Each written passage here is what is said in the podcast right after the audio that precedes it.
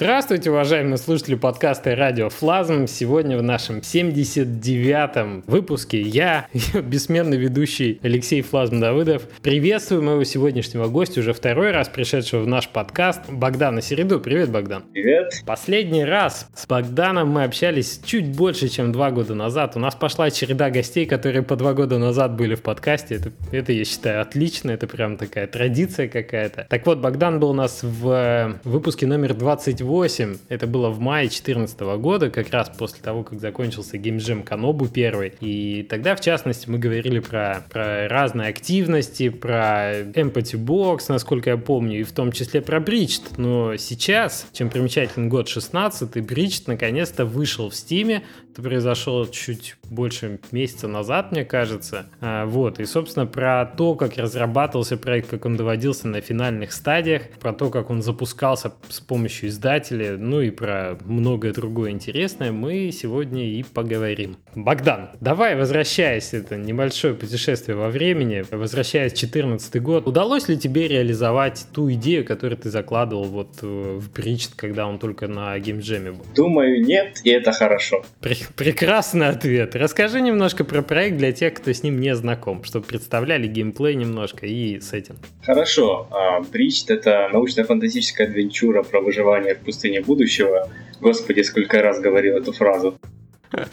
Никогда не поздно. Герой приходит в себя в убежище, оно повреждено, у него есть 8 дней на то, чтобы починиться, найти с помощью дронов нужные ресурсы и выяснить, почему же будущее пустыня. Геймплей представляет из себя, собственно, исследование пустыни с помощью дронов, чтение дневников с возможностью выбора того, о чем расскажет главный герой, и небольшого менеджмента ресурсов. Угу. Это выглядит при этом, я хочу сказать, игра замечательная. Вижу, вам удалось создать очень клевый скрины, где проскакивают какие-то интерфейсные вот эти штуки, намекают на обилие головоломок и разнообразных мини-игр. И вообще я всем советую советую пройти на страницу Steam, которая будет на ссылочке под подкастом. И если уж и не купить игру, а я советую игру купить все-таки, хотя бы потому, что Богдан замечательно вкладывается в шоу-кейсы на девгаме, которые проходят уже не первый раз под его неусыпным контролем. И можно вот как минимум вот так сказать спасибо за это дело. Но, тем не менее, игра очень интересная. Э, как визуально, так и геймплей, на мой взгляд. Хотя у меня не было возможности достаточно глубоко с ней ознакомиться все еще. Поэтому я буду компенсировать это вот в таком устном виде вместе с вами. Расскажи про вот э, самое начало. Там наверняка были интересные какие-нибудь грабли, кирпичи, моменты, которыми ты можешь поделиться со слушателями. Да, конечно. Вообще проект начался очень интересно, потому что мы не думали его делать дальше. У нас с Юлей Кожемяка, с которой мы вместе ведем Empathy Box, точнее ввели Empathy Box, потому что теперь настроя э, участников коробки. Э, мы забавлялись иногда тем, что э, придумывали какой-то сеттинг, я писал к нему иногда музыку, иногда текст, Юля рисовала арты. Это случалось у нас не так уж часто, ну, когда-то там проскакивал какой-нибудь конкурс, где можно было получить призы за вот такую идею мира, либо что-то подобное. И Game Jam Kanobu показался для нас ровно вот такой же возможность. Ну, то есть э, я просто написал небольшой текст, мы посидели с Юлей, подумали, что бы она хотела нарисовать, я подумал, что бы я хотел э, там, написать, какую музыку, и, в общем-то, на этом мы планировали закончить. Как же мы ошибались. После, собственно, публикации страницы на Game Jam Kanobu случился буквально шквал комментариев о том, что да, клево, ребята, было бы очень здорово увидеть такую игру. Мы сделали пост, собственно, в Empathy Box, в нашем ресурсе, где мы делаем дайджесты с э, статьями по игрострою. Mm-hmm. Отреагировало несколько людей, которые, собственно, были интересны в том, чтобы сделать прототип. А суть в чем, что Game Jam Kanobu, по-моему, если я не ошибаюсь, там было три этапа концепт, графика и прототип. Да, все верно. Угу. Мы хотели поучаствовать соответственно, только в первом этапе и благополучно отвалиться. Не получилось, опять же говорю. Затянуло. Да, да. Юля э, нарисовала прекрасный арт, который передавал атмосферу вот той идеи, которая стартовала. Мы опять же, сделали пост в коробку, тут отозвался программист Артем Советников наш, предложил сделать прототип, Точнее, по-моему, мы предлагали. Я уже не помню. Все как в тумане. Ну, два года прошло. Вот. Но все закончилось тем, что, да, получился прототип. Я позвал своего друга подрихтовать геймдизайн, которого там не было от слова вообще. И через три недели у нас было на руках нечто играбельное. Тут принципиальный момент, потому что мы стараемся воспринимать джемы и фестивали как, как джемы в исконном смысле слова.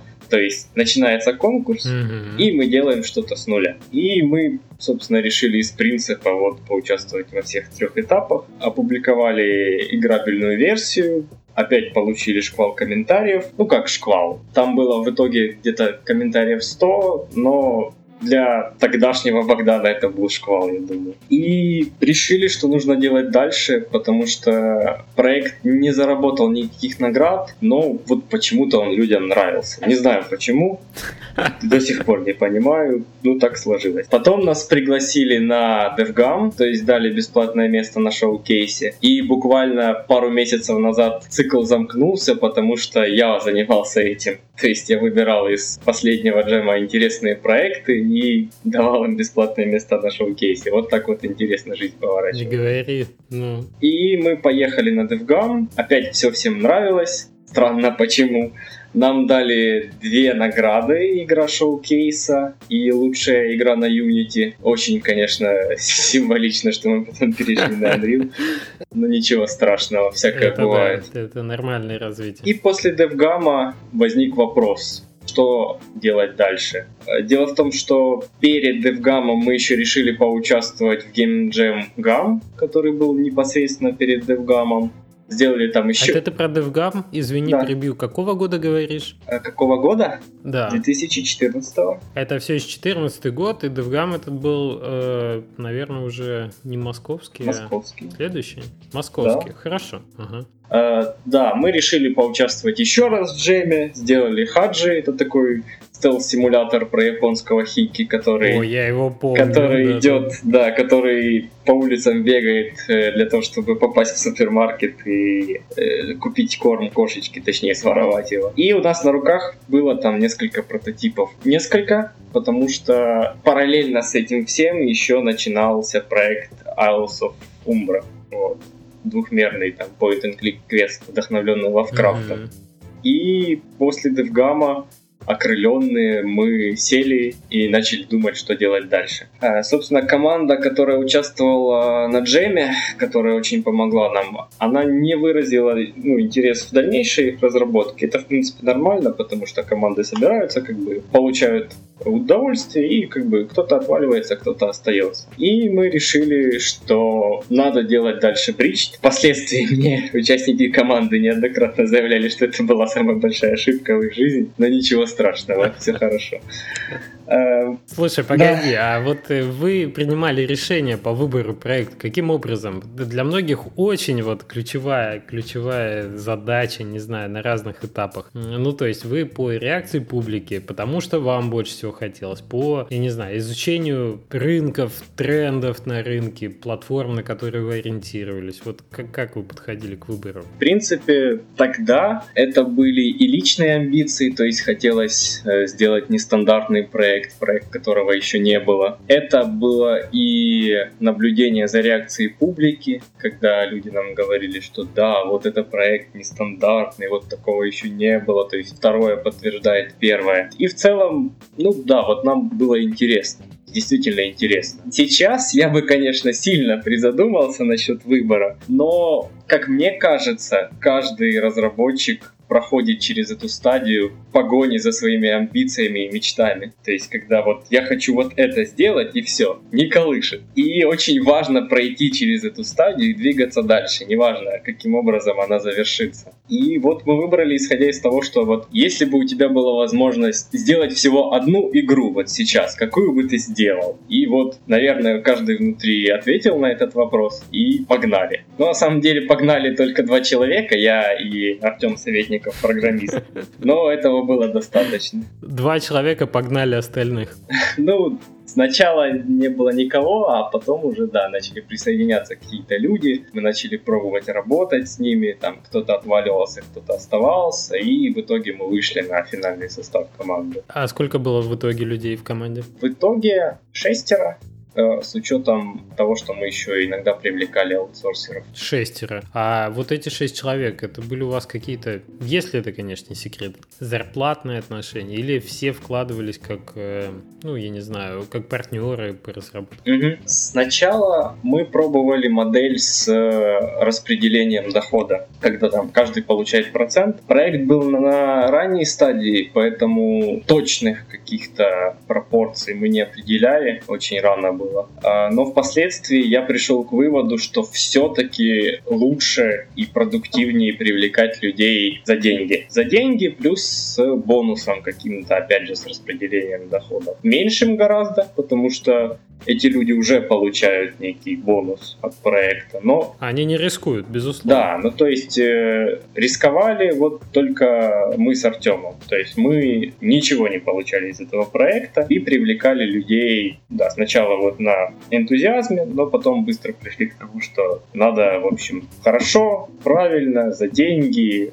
Сразу много вопросов отпадает, там, по поводу того, по поводу мотивации и стимуляции, по поводу наказаний, по поводу поощрений и всего прочего. Это... Да, безусловно, безусловно. Это согласен. вот такая деньги, такая прослойка, которая помогает, я бы сказал, она даже улучшает коммуникацию, скажем так. И она быстро ставит вещи на свои места. Это очень клево. Да, она переводит, переводит все в русло профессиональных отношений, и от этого, мне кажется, всем проще.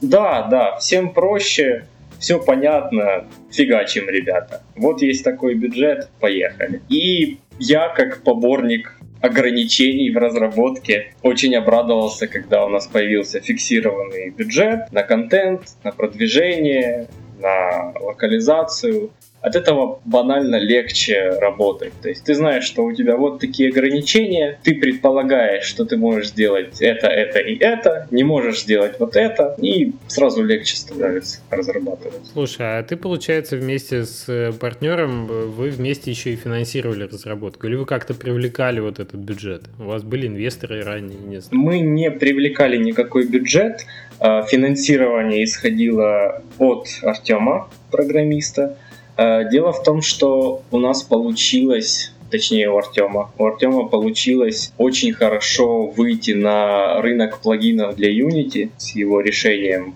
по стилям слоя для Asset Photoshop. Store? Да, Unity Asset Store. И он заработал некоторую сумму, которую он был готов вложить в этот проект и которую собственно говоря, мы и вложили. Поэтому, Отлично. поэтому да, в контракте как бы и указано, что Сначала все средства возвращаются Артему, а потом уже вступает в силу распределение. Угу, угу. Ну, это справедливо, да. А все, про деньги больше ничего не расскажу.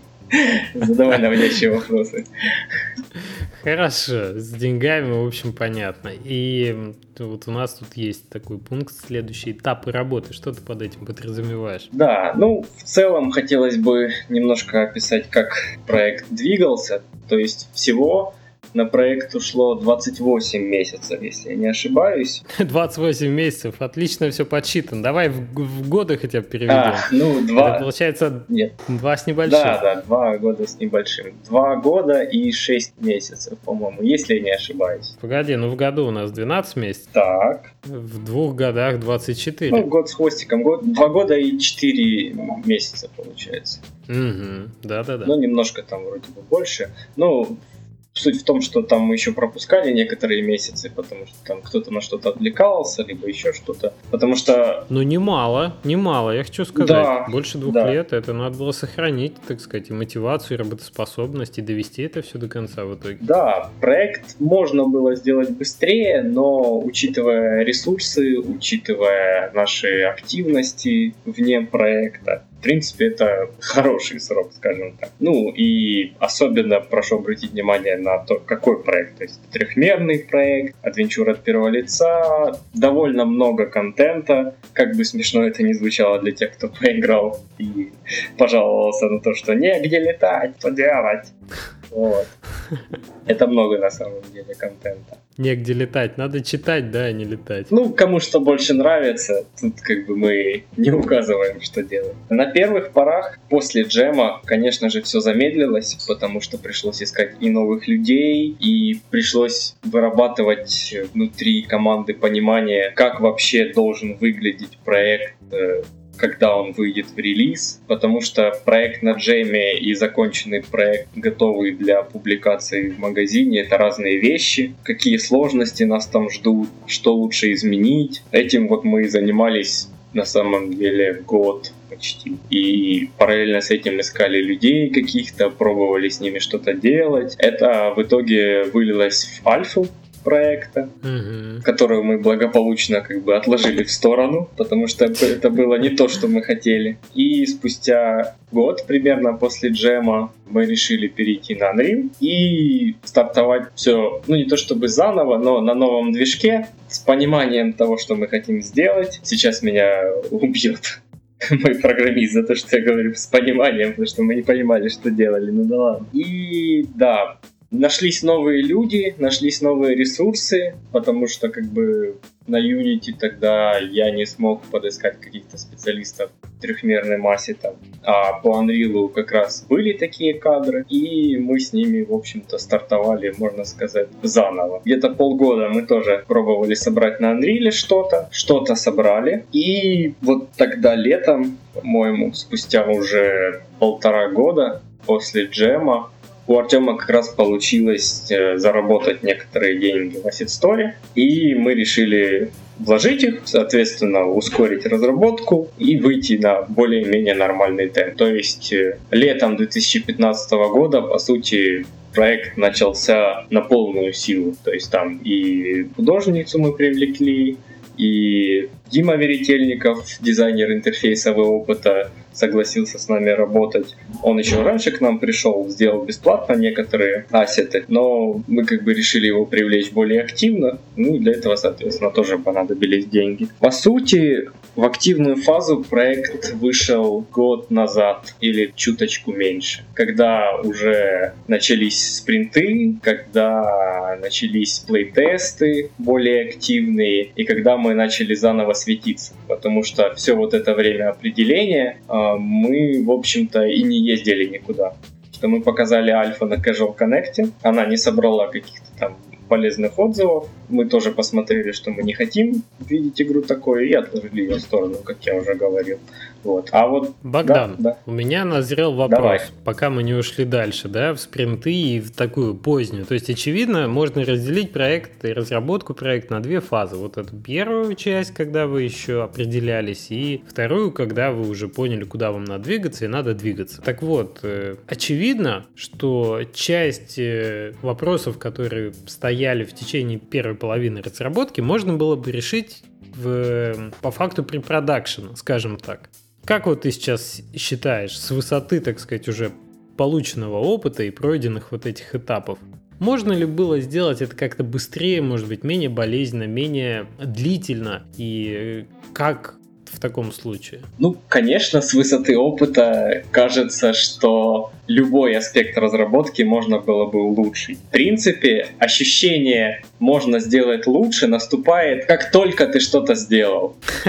Вот, вот да. сразу же. И ты такой, господи, какой же я идиот, почему я не сделал вот так? Или тебе говорит участник команды, господи, какие же мы идиоты, почему мы не сделали так, нужно было так. Но, честно говоря, я не верю в то, что вот вообще бессмысленно как бы оглядываться назад и спрашивать себя, точнее не бессмысленно, а э, в этом есть смысл, но нельзя было сделать лучше. Просто потому, что мы сделали вот так, как могли. То есть мы сделали все, что ну могли. Да, абы да кабы, да, я согласен. Но есть, может быть, э, приемы, которые можно вынести для себя на будущее, полезные. Ну, например, пока ты не определился точно с концепцией игры, ты не вкладываешь там средства в графику и а, в сильный девелопмент там движка, я не знаю, да, а ты продолжаешь экспериментировать с э, прототипом, таким low-cost прототипом до тех пор, пока вот ты не окажешься в точке, что окей, все вокруг писают кипятком, у меня прямо горит от того, что получается такая конфетка. Мы готовы, там сказать, вкладывать ресурсы в э, покупку контента, да, в разработку конкретно уже живой версии кода и так далее. Так Безусловно. Когда Breached э, вышел в магазин, я пару дней побыл в Австралии, вернулся, сел и написал небольшой документ тезисов на 50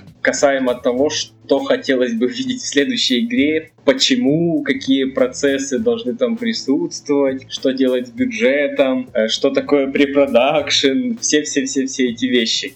Миллион вещей можно сделать лучше, улучшить как минимум попробовать улучшить. Конечно же, прототипирование рулит, и пока мы вот э, показывали различные версии игры, тоже выработалось некоторое понимание того, что такое прототип, с чем его едят, когда его стоит отложить в сторону, какие преимущества можно получить, если ты прототипируешь. Очень много вот таких вот инсайтов возникало просто по ходу вот разработки, чем она как бы и ценна. Да, безусловно, с препродакшеном у нас был полный фейл. Я думаю, у всех стартующих разработчиков случалось то же самое. Максимально долгий препродакшн стоит делать. Да, да, да, сразу в бой. Максимально большое количество прототипов. Не обязательно прототип должен включать в себя все аспекты. Прототипировать можно отдельно графику, отдельно сценарий, сюжет, нарратив, э, какие-то технологические вещи, фичи, баланс, все. Причем прототипами могут быть не только как бы программы,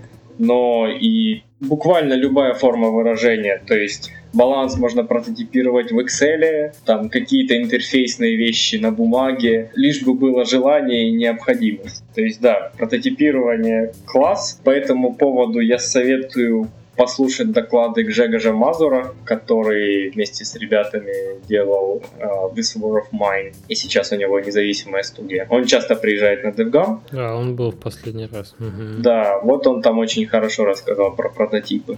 И да, пока препродакшн вот не ответил на все твои вопросы, на все вопросы команды, его нельзя заканчивать. И небольшое дополнение вот насчет графики. Да, была очень классная мысль про то, что вообще стоит графику не включать в прототипы, чтобы она не отвлекала внимание от самого главного, от геймплея. То, что графику можно прототипировать в последнюю очередь. Иначе есть риск, что ты вот привыкнешь, тебе понравится этот твой прототип, да, Потому что, ну вот атмосфера клевая, ну давайте уже сделаем, а не стоит на это ориентироваться. И уже графику жалко выкидывать, потому что когда выглядит все уже в финальном виде, это да, это у тебя вызывает уже чувство, чувство ребенка, а, а его нельзя уже убить просто так. Это да. Это да. Расскажи немножко про порядок работы, который у вас в команде состоялся. Ты немножко упомянул, что у вас были спринты, что вы наверняка пробовали какой-нибудь Scrum Agile технику работы. Я вот знаю, что много кто ее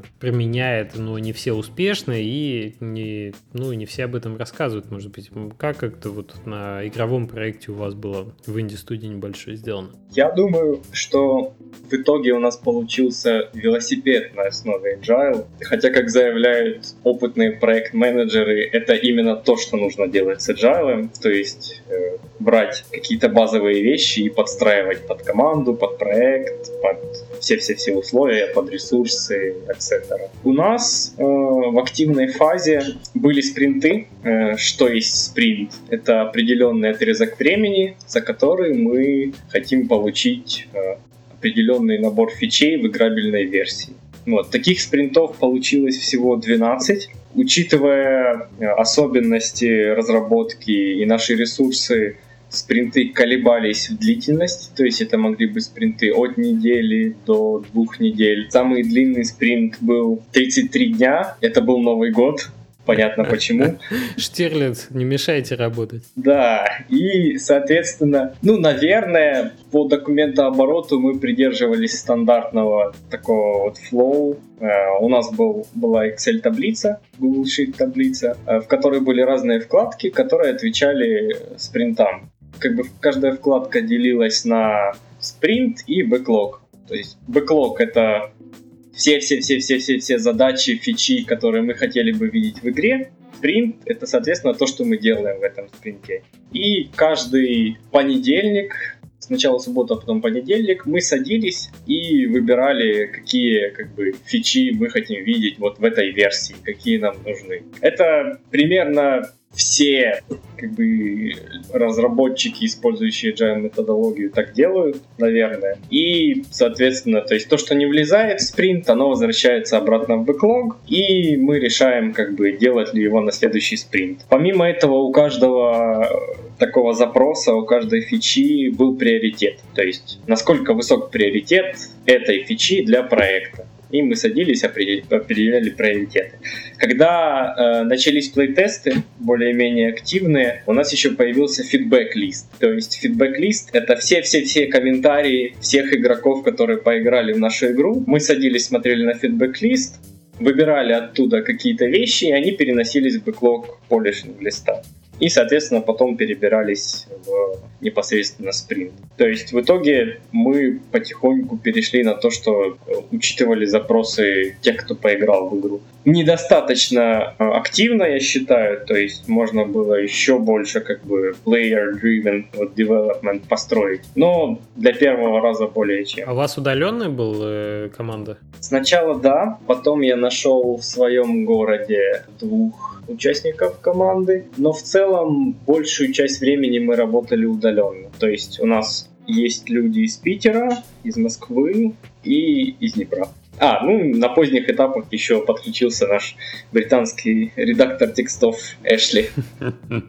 Понятно. А каким образом удавалось, э, то есть я знаю, что есть э, ну, какие-то стартапы, да, визуализации вот этих agile, agile э, методов работы удаленно. Вы использовали тоже что-то подобное? Сначала мы очень активно использовали Basecamp, mm-hmm. который, по сути, просто является продвинутым списком задач с возможностью начинать дискуссии, присоединять файлы, но потом мы пришли к собственному решению. То есть это была обычная Excel-таблица, которую я определенным образом построил. Там были колонки с приоритетом, были колонки с описанием фичей, были колонки с прогрессом выполнения, и мы ориентировались на эту таблицу. То есть мы ничего не визуализировали с помощью каких-то отдельных приложений. Это, в принципе, было не актуально. Понятно. Для вас инструментом, в общем, была таблица из Google Sheets и, собственно, средства коммуникации, да? Да, ну то есть получалось, что Polishing List это актуальный список задач,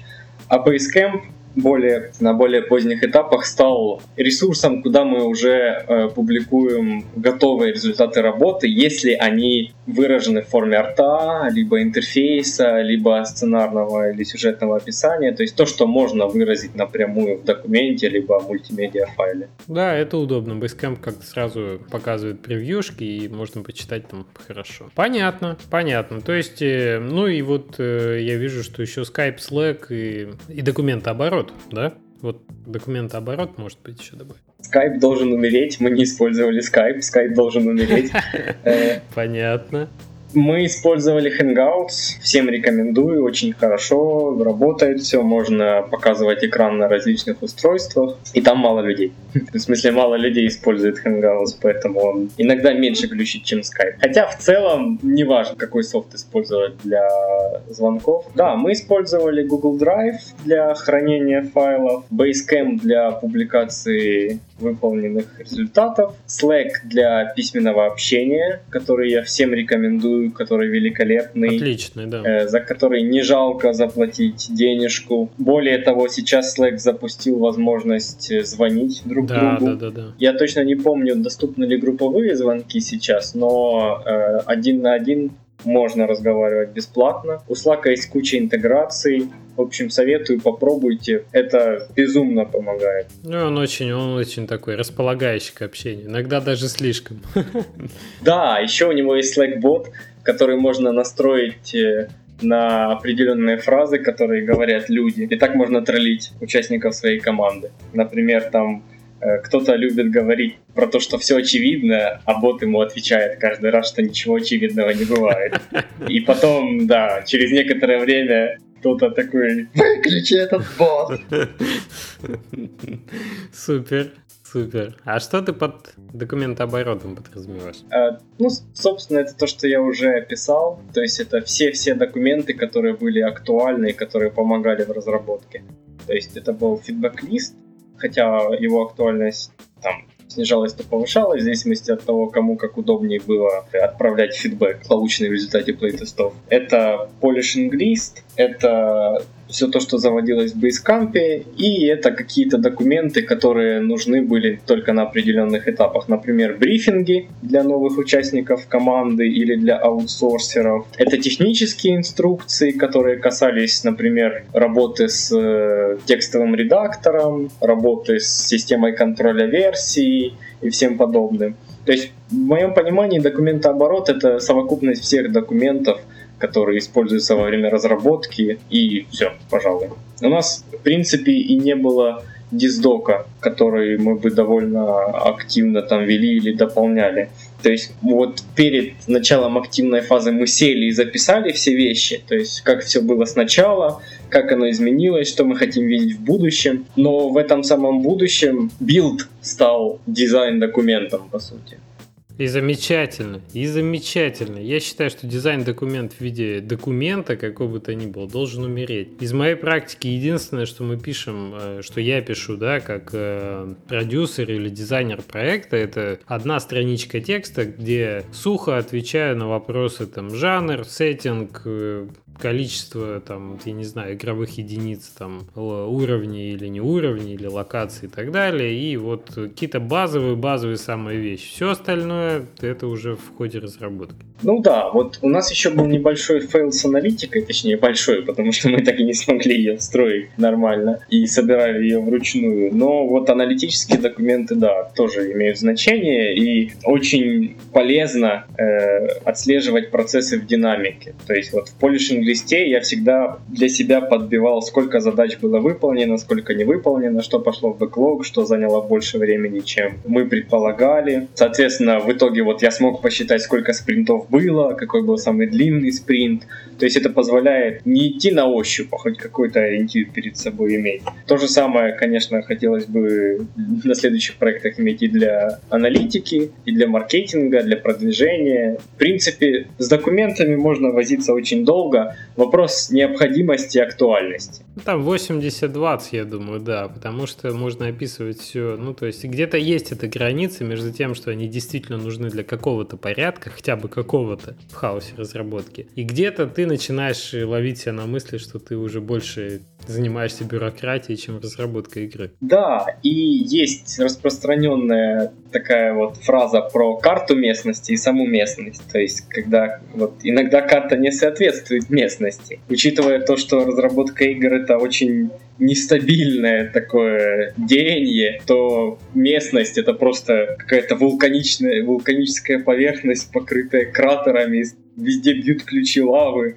Да-да-да, горы растут. Вот, бегают трехглазые монстры, да, вот, и, короче, что-то от тебя хотят. Поэтому, да, иногда карта не очень нужна, иногда нужно просто вот пройти через это на каком-то этапе, и пока ты будешь там сочинять карту, тебя уже зальет лава. Так и представляй себе картографа такого, дизайнера, который только-только зарисовал, знаешь, это очертания гор, и тут такой вулкан вырастает у него за стеной, он такой, да елки-палки, все, я ухожу от этого, все, нет сил моих этим заниматься, это да. Именно, да, и тут его сожрал монстр, и все, разработка закончилась. Хэппи-энд. Слушай, э, расскажи мне про то, вот как твоя деятельность по организации шоу-кейсов, по координированию их на Девгаме, э, собственно, изменила или не изменила твое отношение к плейтестам и шоу-кейсам, собственно, твоих собственных игр?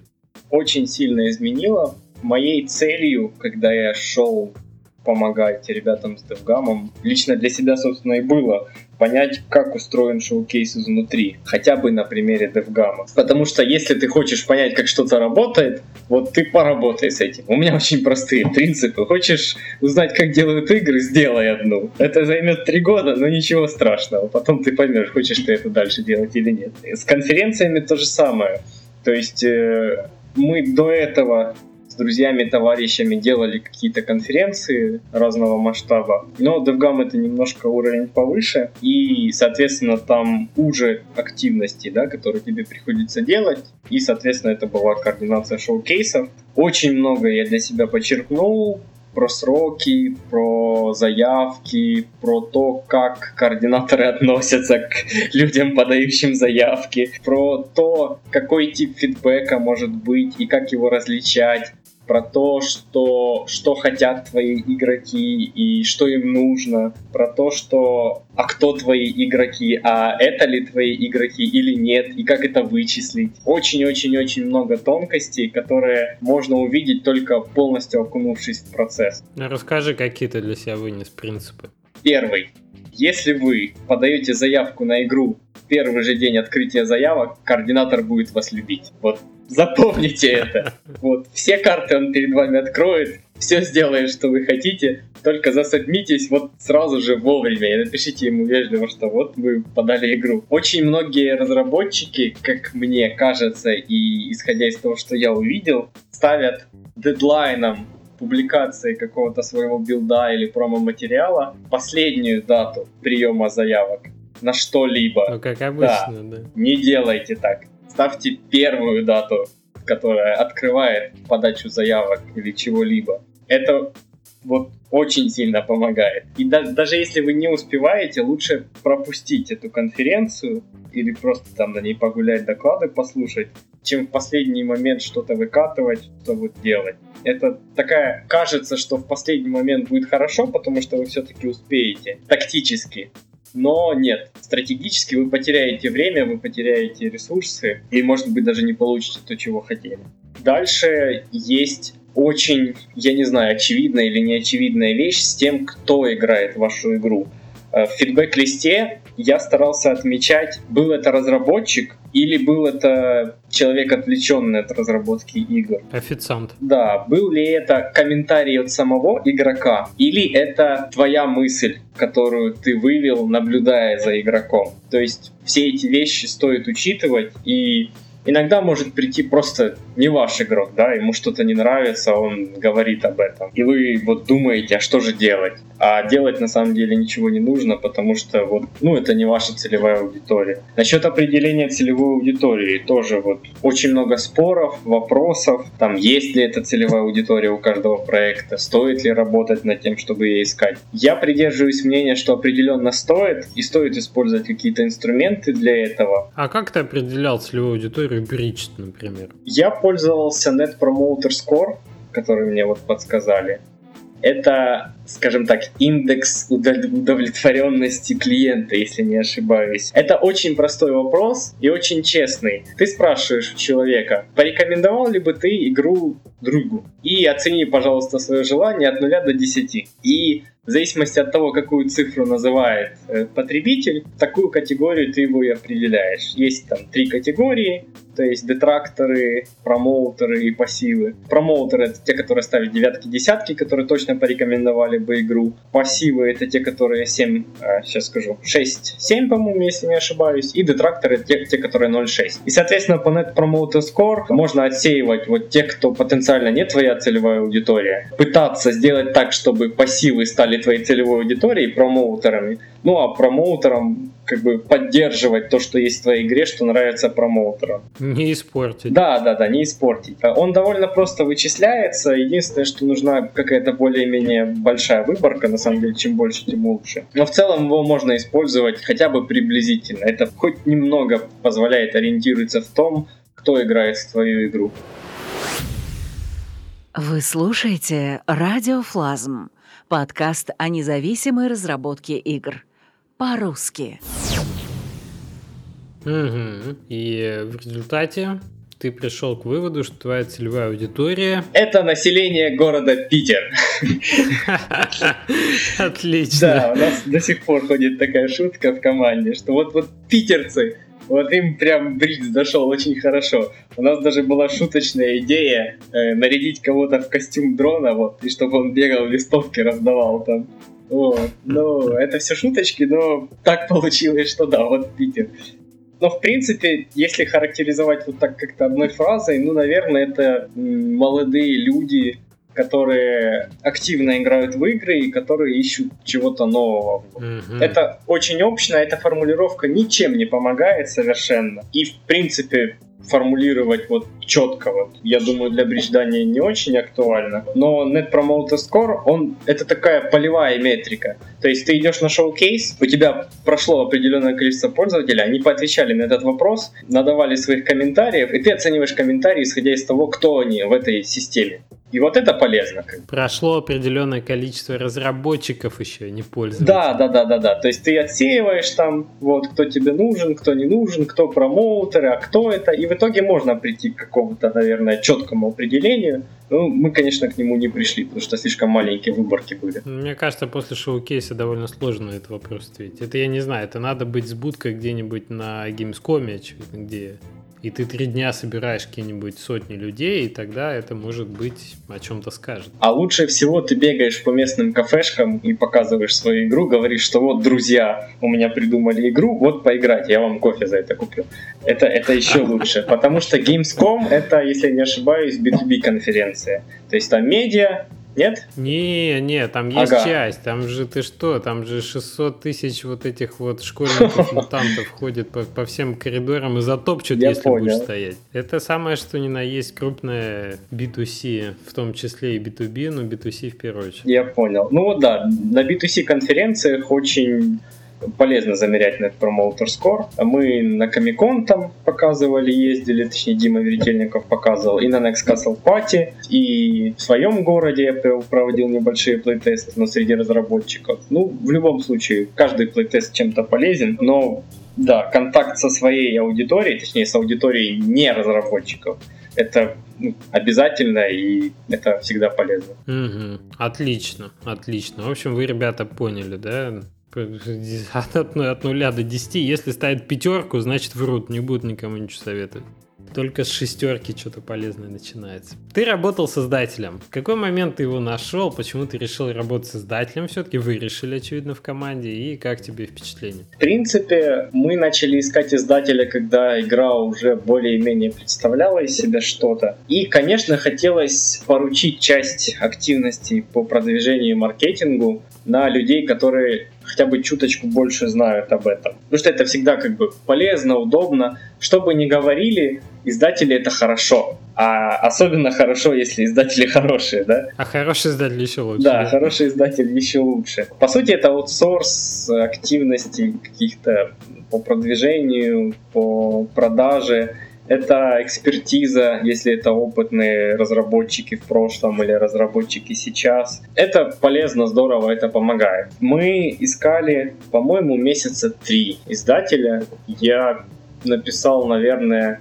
40 различным студиям э, запитчил проект. Конечно же, идеально было бы подписаться с Devolver, Devolver Digital, которые сейчас одни из самых по-хорошему упоротых издателей игр, да, которые издают нестандартные игры, которые продвигают их нестандартно. У нас были с ними переговоры, даже созвоны, но в итоге они сослались на то, что у них слишком плотный график в этом году, а мы уже как бы не могли ждать, потому что ну пора уже было выпускать проект в какой-то форме. И я написал в том числе небольшой конторе под названием Kidu Games. Это два человека, Халид Ибрагими и Том Моли. Том Моли, в принципе, известен тем, что он работает в Evolve PR, это студия по продвижению. Я знал о нем некоторые факты, и в целом это был хороший вариант на то время. Они ответили нам через 4 минуты после того, как я отправил письмо. Отличный результат. Да, мы с ними созвонились. Э, некоторое время я спрашивал у них, а что они делали, а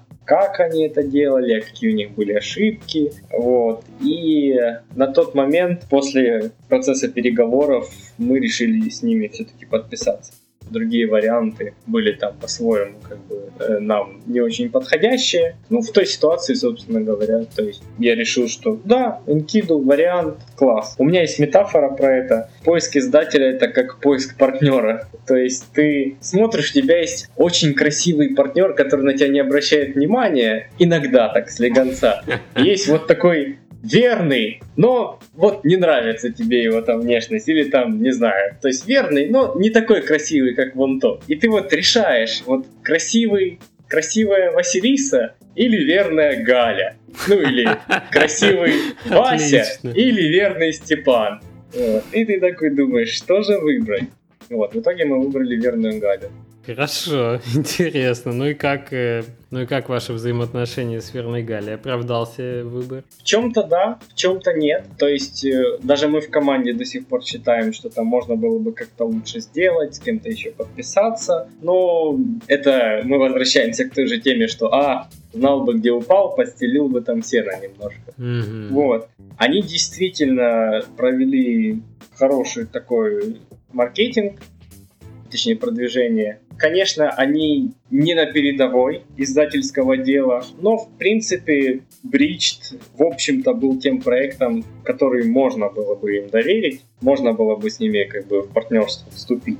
У них есть очень интересная штука, которая называется Terminal IO. Это база медиа-персон и одновременно база игр. Как только игра появляется в этой базе, э, люди, которые курируют эту базу, рассылают всем-всем-всем-всем участникам системы пресс-релиз о ней. И если кто-то заинтересован, он посылает запрос на ключ. У них в базе есть очень влиятельные медиаперсоны. Они говорят, что даже PewDiePie у них там есть. И я думаю, что да, он там есть. Э, система очень удобная благодаря ей мы довольно много запросов получили, и какой-то профит от этого тоже был. Это было главное их преимущество, потому что вот такая система с контактами, это всегда удобно, не приходится всем вот ходить и писать. А этим можно пользоваться этой системой другим разработчикам, не только тем, кого они издают или нет? Эта система, если не ошибаюсь, принадлежит и Wolf PR, то есть они через нее работают все время. И Enkidu Games, как э, части WorldPR, точнее не часть, а, собственно, человек, который работает в WorldPR на какой-то там позиции административной, он может ее использовать и для Enkidu Games. То есть разработчики не могут ее использовать со своей стороны, могут медиаперсоны. То есть если ты медиаперсона, ты регистрируешься в этой системе, можешь запросить ключ. Такая потребительская более штука. Окей, окей. Да. И помимо этого, они еще, у них были какие-то личные контакты, там с Polygon, с Rock Paper Shotgun, с какими-то ютуберами, с какими-то стримерами, то есть это тоже, наверное, возымело какой-то выхлоп. Я честно не знаю, потому что у меня, в принципе, нет каких-то точных метрик, что вот после этого у нас там был буст продаж или что-то еще такое. Что не было ни метрик, ни буста продаж. А на твой взгляд, э, ну, что, что лучше всего сработало? Я этот вопрос довольно часто задаю, и интересно, какой канал в случае, ну, то есть Бридж все-таки проект вышел не так давно, это довольно современная информация. Есть вот какой-то выдающийся канал, который больше всего сработал? Я могу сказать, э, что YouTube, наверное, уже потихоньку сходит на нет, я не уверен. Здесь вообще ничего как бы нельзя говорить, потому что, опять же, лава трехглазые монстры и все такое. Да, да, только что-то сказал, тебя сожрали. Это да, точно. и что я заметил, что ютуберы сами пишут разработчикам. То есть ютуберы средние, маленькие, они нам, нам сами писали на почту и предлагали, вот, давайте ключ, мы там сделаем обзор. По моему мнению, это означает, что YouTube уже немного отходит в прошлое да, и, ну, тот же Алекс Нечепорчик, например, говорит, что он уже давно отошел в прошлое, этот YouTube. Возможно, так, я не уверен. Мне очень понравился Twitch. Все сейчас хотят Twitch после истории с э, Punch Club и после всех этих историй с интеграциями. И это действительно клево, потому что ты можешь прийти на стрим своей игры, пообщаться со стримером, пообщаться с аудиторией. Это совершенно новый уровень вовлечения тебя это были непередаваемые ощущения, когда вот ты такой приходишь и говоришь, я разработчик, вот вам еще пару ключей, да, да, я да. могу ответить на ваши вопросы. И все таки о боже, клево, спасибо за игру. Вот. У нас, к сожалению, было меньше стримеров, чем хотелось бы на старте, но в целом мы успели это вот прочувствовать. Поэтому, ну, лучше всего, не знаю, лучше всего Steam зашел, органическая аудитория Steam, потому что люди продолжают, ну, потихонечку покупать, без какого-то там продвижения. То есть, скорее, вот эти visibility rounds, которые дает Steam, они дают изначальный толчок, а ты потом уже это поддерживаешь стримами, ютуберами и, наверное, прессой. Что я могу точно сказать, что пресса вообще никак, судя по всему, не сработала. То есть там ревью на полигоны на Rock Paper Shotgun это просто такая ачивка да, да, сомнительного да. качества, типа вот, да, вот на нас... Здесь был Вася, да. Да, да, и, и в общем-то все. Хотя, с другой стороны, любой контакт полезен, и, например, Судя по всему, э, со статьи на полигоне к нам пришел один из организаторов Indie Megabooth, и он э, предложил э, разобрать бридж в их подкасте, который они делают. То есть это не то, чтобы дало бы буст продажам, но это даст. Это даст какие-то полезные контакты, связи и вот это все. Честно говоря, ну, да. я не представляю, что делать с продвижением, и это всегда настолько индивидуальный вопрос для каждого проекта, что, ух, да, что я точно знаю, это то, что мы ничего не знаем. То Рами Измаила в одном из докладов был интересный график про то, что вот стадии осознания как бы каких-то вещей, то, что ты думаешь, что все знаешь, потом график падает вниз, ты ничего не знаешь, и график постепенно растет вверх, накапливаешь какой-то опыт. Вот это, вот за это я ручаюсь, как бы, да, это есть все остальное слишком зыбко. Понятно, вы уже очевидно упали, очевидно начали находить какие-то какие для себя вещи. Я знаю, что ну, работает в плане опыта точно накопление тех вещей, которые делать не надо, которые приводят, например, к отрицательному результату точно. А, и есть набор вещей, которые могут привести к положительному результату. И обычно методика такая, что ты не делаешь больших косяков и стараешься делать много маленьких, ну, таких вещей, которые, которые могут выстрелить. А что из этого выстрелит, это уже тут как бы судьба. Это уже как, как получится. Да, да. Опять же, возвращаясь к тому документу, который написал после релиза, там вот да, что вот это не стоит делать, это не стоит делать, а вот здесь стоит попробовать сделать так. Возможно, это сработает. Да, в этом вопросе я с тобой согласен. Это не надо? Не надо. Это не надо. А вот это попробуйте. Примерно так. Ты про промо-материалы хотел еще рассказать немножко. Три видео. Вы готовили три видео. Зачем? Почему? В целом, наверное, можно было приготовить одно и вообще не готовить. потому что видео тоже как бы уже имеет меньшую, наверное, эффективность. Но у нас эти три видео были приурочены к знаковым событиям, поэтому нужно было привлекать внимание хотя бы чем-то, да. То есть у нас игра, из которой не очень получилось бы сделать демку, поэтому ну, видео было такой необходимой мерой, как бы. Э, опять же, сейчас любой человек может сделать видео, и это не дает такого большого преимущество в э, публичности проекта. Ну, как бы, делай все, что можешь. Первое видео у нас было посвящено анонсу обновленного бричда, когда мы заявили, что поедем на Next Castle Party и покажем вот новый. Второе видео было посвящено появлению страницы на Steam, куда мы попали напрямую благодаря издателю. И, соответственно, третье видео было посвящено релизу. Было еще одно маленькое видео, которое представляло из себя пролет над уровнем. И, опять же, оно как бы просто нужно было, чтобы привлечь внимание в определенный момент времени. Как говорит Том Оли, с которым мы вот сотрудничали, что чем больше видео, тем лучше. Возможно так, возможно и нет. Ну, если есть ресурсы, конечно же, клево делать видео. А еще, наверное, лучше освоить Snapchat или что-то подобное.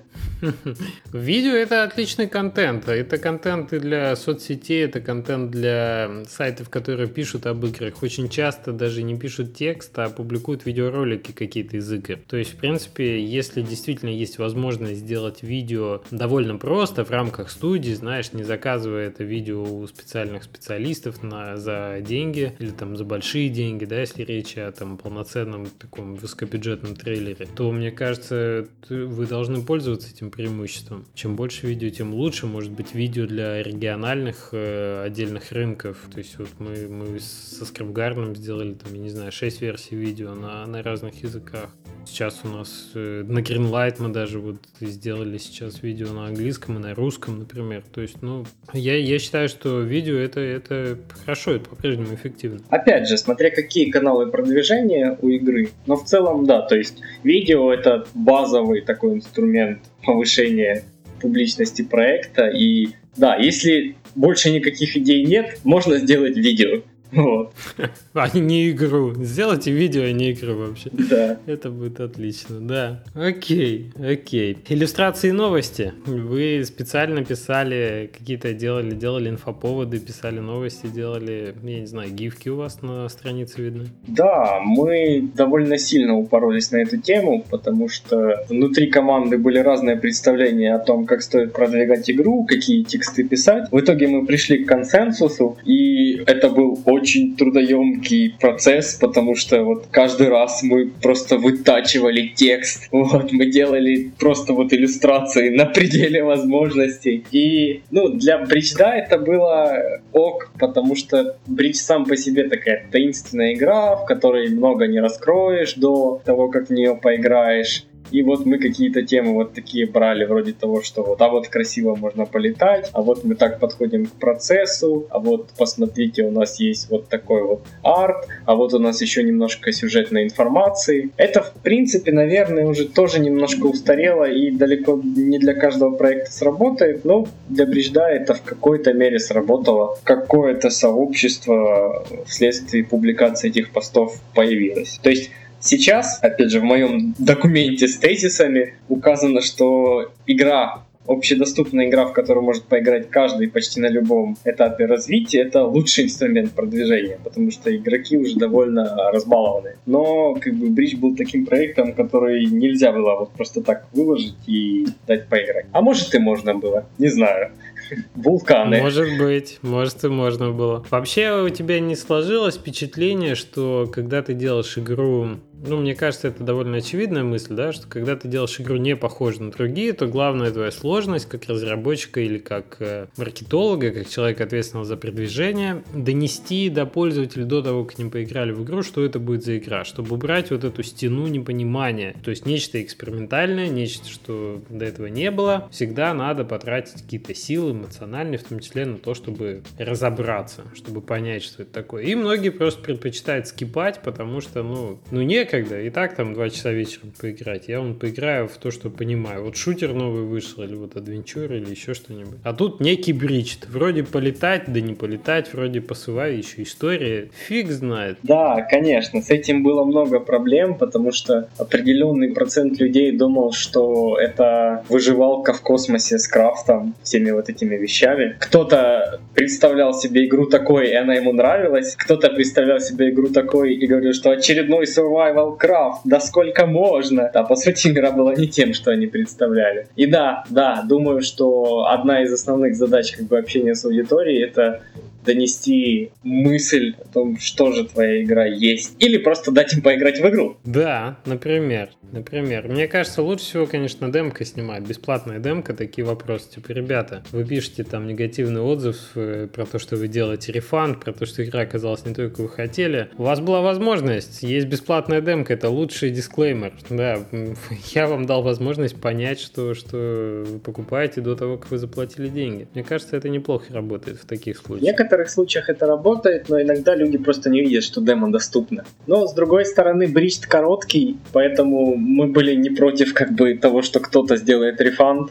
Пожалуйста, Одна игровая сессия длится не больше полутора часов. Если вам не понравилось, делайте рефанд. Мы окей с этим. Мы за то, чтобы люди играли в игры, которые им нравятся. И, в принципе, рефанды это хорошо. Ну, с моей личной точки зрения. Да, замечательно. Да, и, ну, сейчас я вот думаю, что можно даже вот бесплатно каким-то образом игру выкладывать, собирать фидбэк, вот, и проводить маркетинговые исследования и до определенного момента держать ее бесплатной совершенно. То есть это широченное поле для экспериментов, и хватило бы времени ресурсов, было бы желание, да. Да, да. Мир да. не ограничивается Steam, кстати говоря, и уже нужно думать насчет других площадок, насчет других каких-то способов продвижения. А какие бы площадки тебе казались перспективны на текущий момент, если не Steam? Я очень хочу попробовать Ичо. Мы там выкладывали демки какие-то проектов.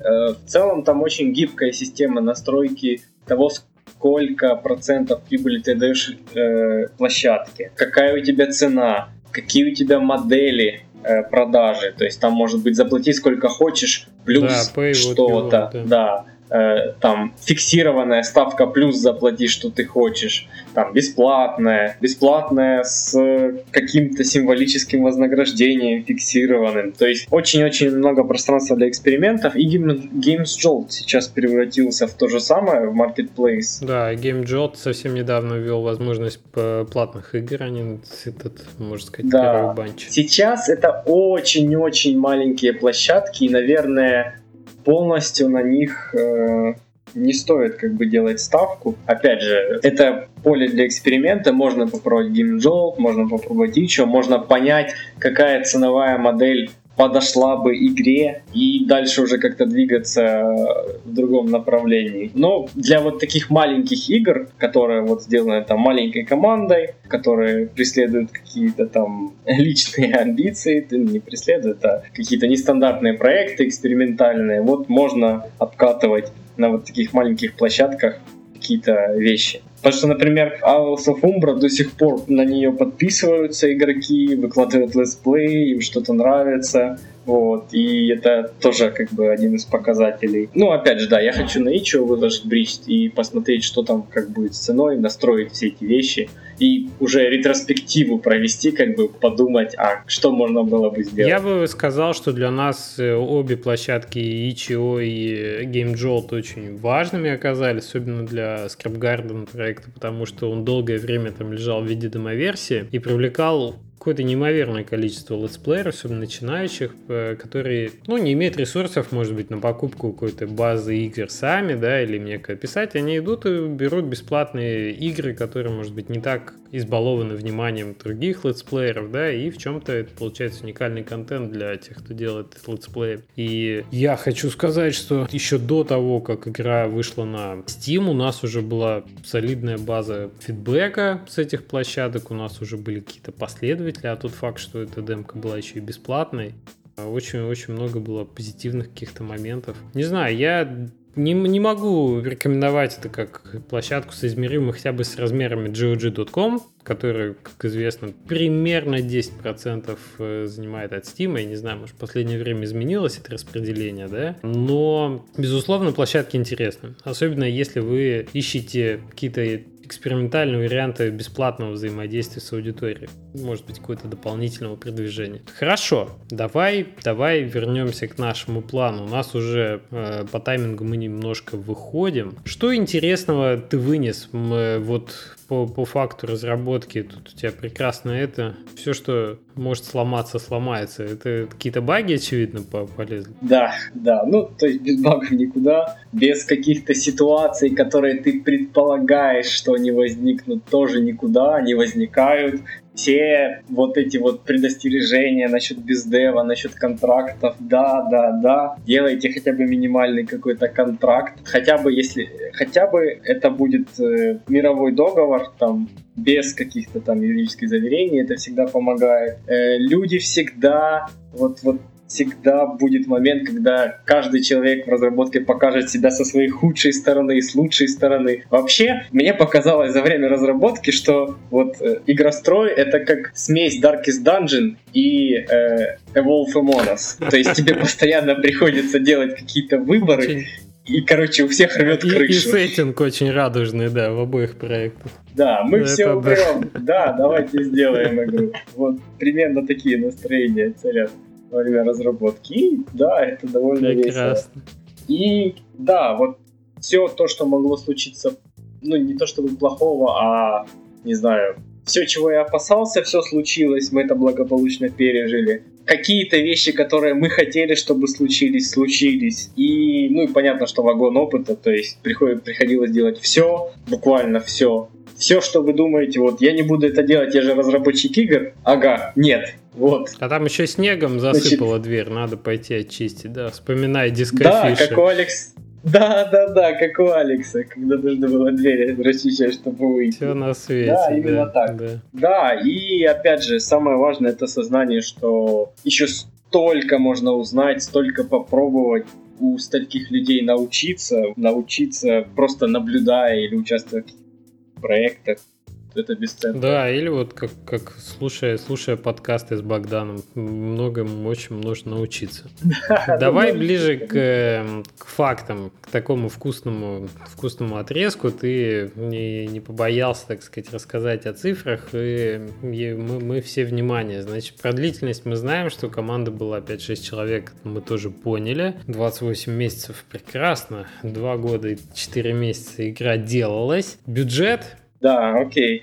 А, значит, в итоге получилось примерно 15 тысяч долларов. Чуточку, наверное, меньше, но мы решили взять как бы с запасом. Вы не считали собственную зарплату как э, основатели? Э, нет, не считали, потому что, ну, Бридж это, в общем-то, проект заведомо убыточный. И да, если бы мы еще считали свою зарплату, он бы там вышел космические Вообще цифры. страшно стало. Но для первого проекта, да, мы про, ну, проигнорировали там, наши вот эти отложенные гонорары. Мы считали затраты на оплату, затраты на продвижение, э, затраты на инфраструктуру.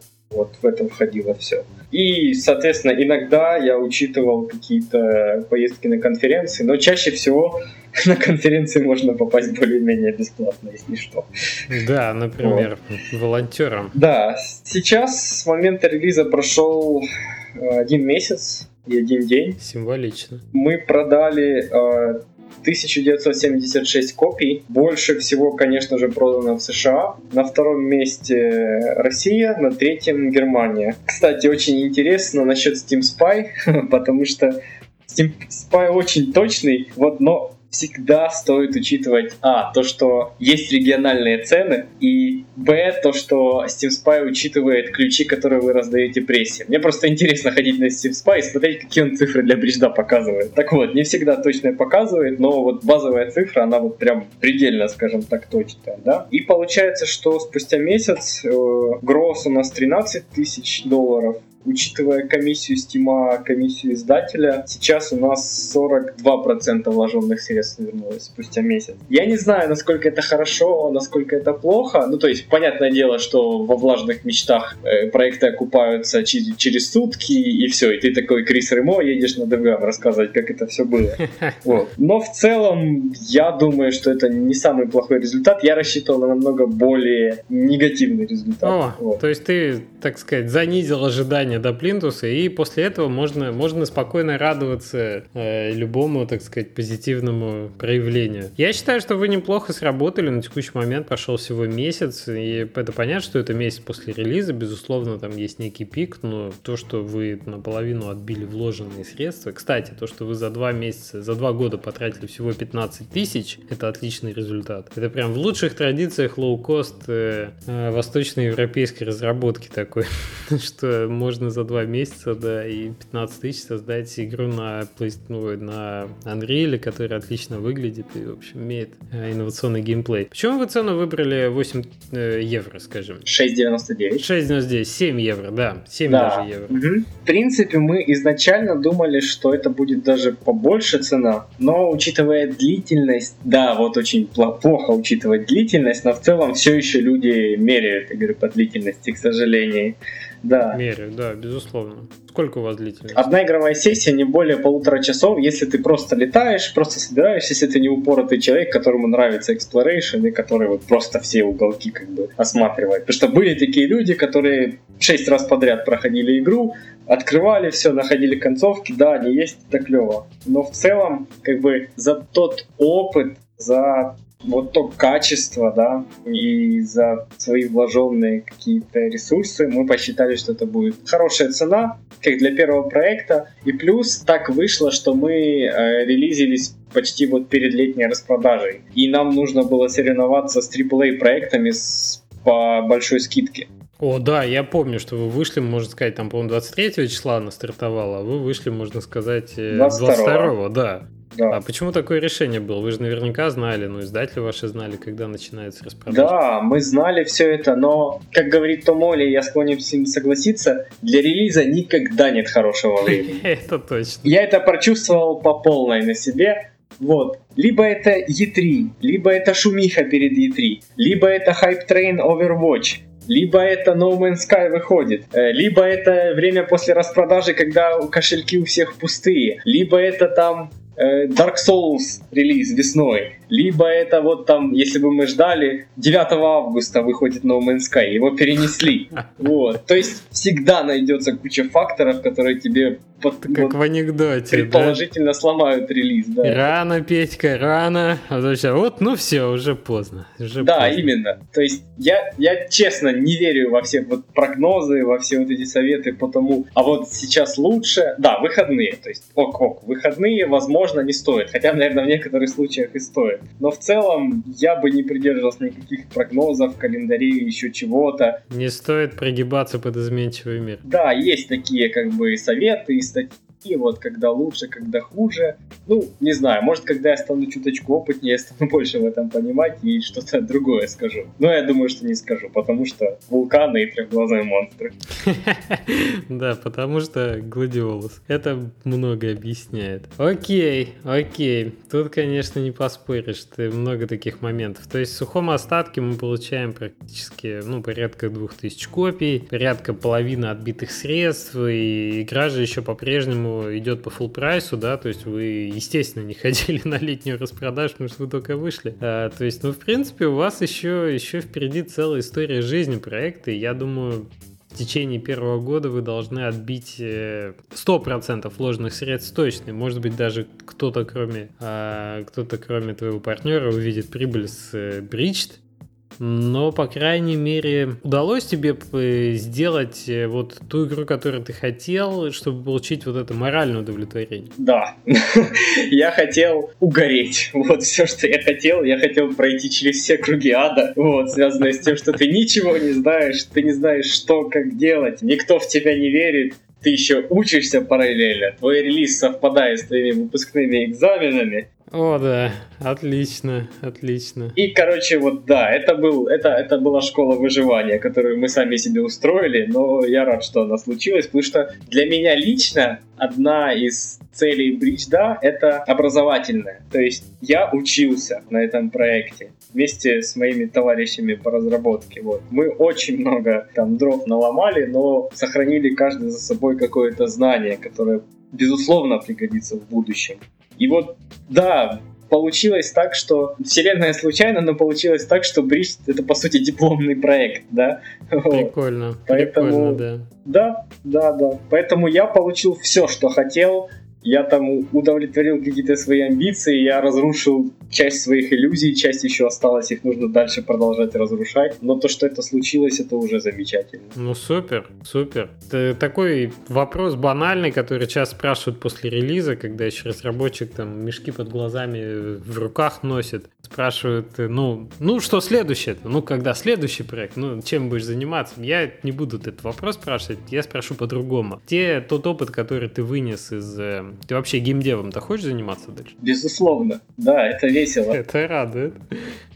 Окей, и как трансформируешь э, вот этот опыт? Ты будешь больше, ну то есть что для тебя ключевым является в этом опыте, полученном на Бричт? Вот, вот что ты точно э, реализуешь, ну, может быть, не реализуешь, к чему ты точно будешь прислушиваться из своего опыта вот на следующем проекте? Сложный вопрос, можно постараться ответить. Ну, это куча частных моментов, начиная от э, UX, это тема про элементы, про N элементов должно быть на экране, заканчивая там, не знаю, тем, что для тестового задания по локализации нужно указывать список тегов, которые вы используете в тексте, чтобы переводчики их не переводили, не сломали всю вам разметку. То есть это очень-очень-очень много житейских таких фактов, которые вот пригодятся в будущем. Но это опыт такого, это опыт ремесленный. Да, да. Скажем так, про художественный подход. И будет ли твой следующий проект экспериментальным проектом? Я думаю, что он будет менее экспериментальный, потому что, в принципе, я проверил какие-то гипотезы для себя, и я хотел бы сделать уже немножко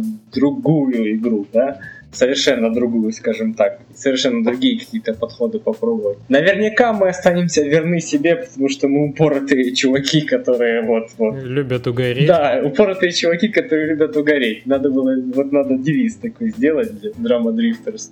Вот. И сейчас, например, Артем прототипирует какие-то вещи, которые ему интересны, смотрит там на старые прототипы. Лично для себя я решил, что пока что стоит подсмотреть на то, как это происходит у других людей да, э, как это большие студии, как, бы, как большие студии делают игры, как игры делаются, когда больше мощности есть. И, ну и, конечно, хочется расширить круг контактов, потому что не СНГ единым, пора двигаться дальше. О да, о да. Пора завоевывать GDC и все остальное, надо к этому как-то идти. Ну да, сначала хочется, вот, ну, понятно, перезарядиться, набраться какого-то опыта, попробовать еще несколько, да, несколько маленьких вещей, как бридж, ага.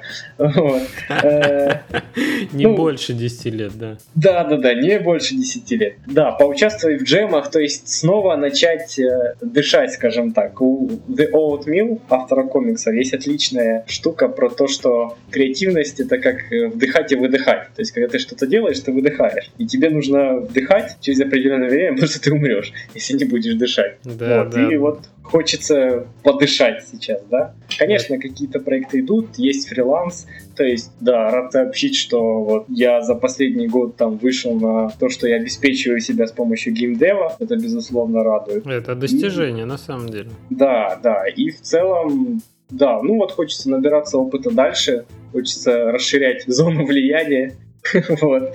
И... А если кто-то хочет с тобой посотрудничать, в каких областях именно ты в геймде? То есть это речь о каком-то аутсорсе? А, я думаю, что на данный момент это что-то не больше, чем джемы, не больше, чем Людумдер и Чо Джем, что-то такое. То есть потому что мы сейчас ну, там, не начинаем что-то новое, не стартуем. А ты выступаешь в качестве кого? Э, о, господи, это всегда было самым сложным. Э, ну, Наверное, я как координатор проекта выступаю, то есть вот этот вот, чтобы проект жил, дышал, чтобы у него был какой-то ритм, который выражается через созвоны, документооборот, ну то есть мясо, короче. Человек порядок. Ну нет, ну да, примерно так, на самом деле не знаю. Я делаю вот для Бридждафа Собственно, я сделал музыку, звуки, до определенной итерации текст, потому что дальше я отдал его Диме, нашему дизайнеру. Вот, он почти сам все сделал. И, ну, немножко продвижение. Сейчас мне хочется больше вот что-то руками делать, то есть там, может, собирать какой-то контент, что-то еще. Но все видят в мне человека, который эффективно пинает других людей. Вот. Ну, им виднее. Это важное качество. Это важное качество. Да, Богдан Середа про движение и про дыхание. Драма Дрифтерс как студия продолжит свое существование? Следующий проект мы увидим под этим лейблом? Или вы сделали проект и каждый, каждый так сказать, сейчас хочет отдохнуть от сотрудничества и заняться чем-то своим? Ну, мы сейчас все отдыхаем, по сути, да, и, в общем-то, состав, который работал над Бридждом, я думаю, он уже не соберется для следующей игры, потому что тоже, в моем понимании, под каждый проект нужно собирать свою команду. Ну, как, понятно, что ядро есть, но как бы нужно набирать именно наиболее подходящих людей. Не просто потому, что они хорошие, они там хорошо себя зарекомендовали. Да? Потому что на следующем проекте они могут себя совершенно по-другому показать, просто потому что проект, ну, не, не их проект. Да, и это очень видно. Вот Согласен, один да. из глобальных уроков, который я вынес для себя, это вот про людей, то есть про, про их характеры, про то, что вот э, они все разные, то, что каждому нужно находить подход, то, что вот каждый покажет свою худшую, лучшую сторону в определенный момент, к этому нужно быть готовым. В том, что на проекте должна быть сволочь, которая решает не права и вообще я уйду. Э, ну, вот такие вот какие-то, да, личностные отношения. Вот, да, это конечно, безусловно, полезно было узнать о них больше. Да, да, все мы люди, и когда мы работаем в условиях напряжения, конечно, к этому надо быть готовым. Да, драма Дрифтер сейчас не требует ресурсов, чтобы его продолжать, потому что мы его ну, не регистрировали ни в какой форме, да. У вас нет как бы работников, которым надо платить зарплату. Да, да, именно, поэтому burn rate сейчас нулевой, и я думаю, что да, стоит, наверное, ожидать появления проектов под лейблом Drama Drifters. Хороший логотип, хорошее название, хорошее словосочетание. Ок, почему бы нет? Может, может быть, для повышения публичности какой-то из прототипов будет под этим названием публично доступен. Видишь, много-много кто, например, с, с первого проекта, который делается в той или иной команде, например, выносит не просто набор скиллов, опыта и того, что делать не надо, или что делать надо, а многие выносят, э, то есть воспринимают этап как некий тимбилдинг, Building, как э, проект, на котором сформировалась команда, которая сработалась и готова к новым свершениям. То есть не, не, не вот голливудская модель, да, когда под каждый проект, под каждый фильм собирается там определенный сценарист, определенный набор актеров, там режиссеры выбирают и так далее, да, какая-то студия это финансирует. А наоборот, команда, которая готова последовательно двигаться к какому-то проекту в выбранной нише, например, и, окей, первый проект у нас был проект, на котором мы все вот срабатывались, мы узнавали, как, как что двигается и так далее. Но это не всегда инди-история, потому что если первый проект не зашел, то это упирается в деньги, как часто, ну, как часто бывает, да, если первый проект не позволил делать второй, то разбежаться порой единственный выход для того, чтобы единицы, составляющие это целое, продолжили свое физическое существование. Как-то так даже. Да, да, и на самом деле это хорошо и правильно, наверное. Потому что, ну, честно говоря, я вот считаю, что термин инди уже давно устарел, он вне контекста. Есть просто разработчики, как бы, ну, энтузиасты, которые пытаются сделать там что-то свое, да, делать какие-то свои студии, они там фейлят, они куда-то идут работать, они снова возвращаются и пытаются работать на себя, обратно возвращаются. То есть это все разработчики. Честно говоря, то есть я уже не понимаю термин инди, и вот я им не пользуюсь, стараюсь не пользоваться. Просто разработчики, как бы, да. Бьешься по рукам, да. Да, Потому да, что да. слишком много спекуляций, да, согласен. Что под Индией непонятно, кто что понимает, и порой это, порой это уже не показатель. Фух, ну что, мы с тобой тут немало наговорили, много интересного и много практического. Спасибо тебе за конкретные цифры. Я думаю, что это очень, очень показательно, это очень интересно для тех, кто сейчас только начинает что-то делать. Я считаю, что проект у вас получился такой, за который не стыдно, который можно с гордостью показать э, кому угодно и вообще отличный в портфолио, так сказать, закрытая галочка, да, закрытый чекбокс на, напротив Bridged. Если вы с таким же энтузиазмом ты в частности, да, будешь подходить к своим следующим проектам, ну, в мире будет больше, больше хорошего, на мой взгляд. Поэтому я желаю тебе не останавливаться, да, не терять этот энтузиазм, твою энергетику потрясающую, продолжать заниматься полезно, общественно полезными вещами.